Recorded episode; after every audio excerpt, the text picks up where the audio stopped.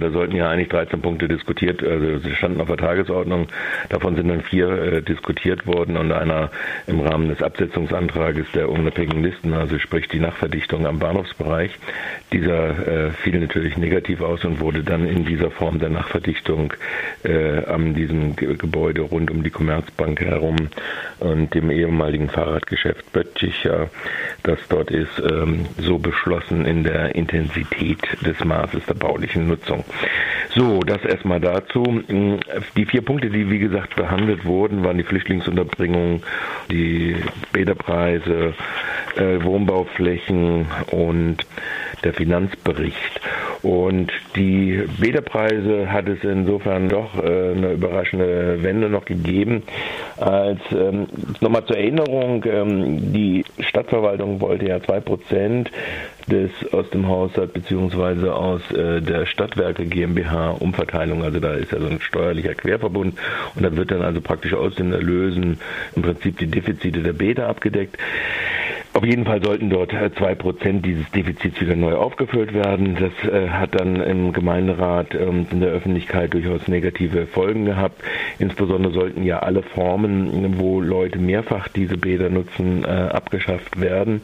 Es lagen dann zwei Anträge vor von CDU und Grünen auf der einen Seite, von SPD, unabhängigen Listen, Freiburg Lebenswert, Freie Wähler und JPG vor, die dann im Prinzip dieses Erhöhungspaket äh, dann anders gestalten wollten.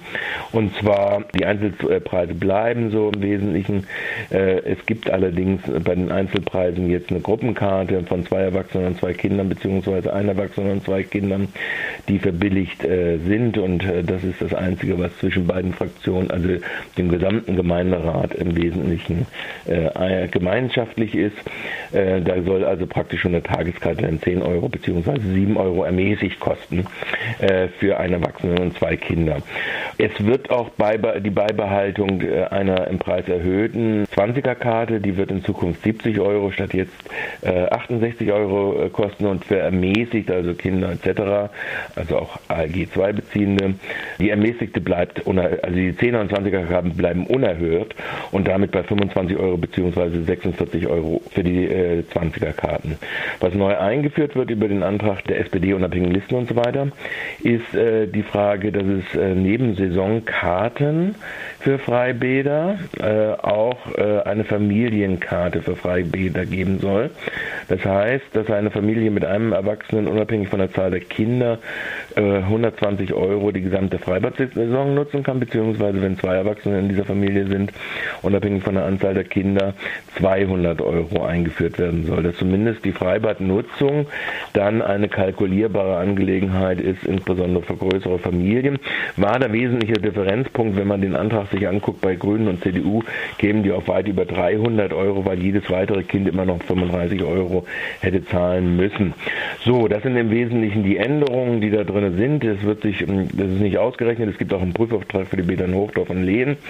Äh, die Leistungseinschränkungen, also sprich die Feiertagsschließung und so weiter, wird nicht aufgehoben werden. So, das ist jetzt, glaube ich, gegenüber dem Printmedium auch das Neue, was wir jetzt mal so zu berichten haben.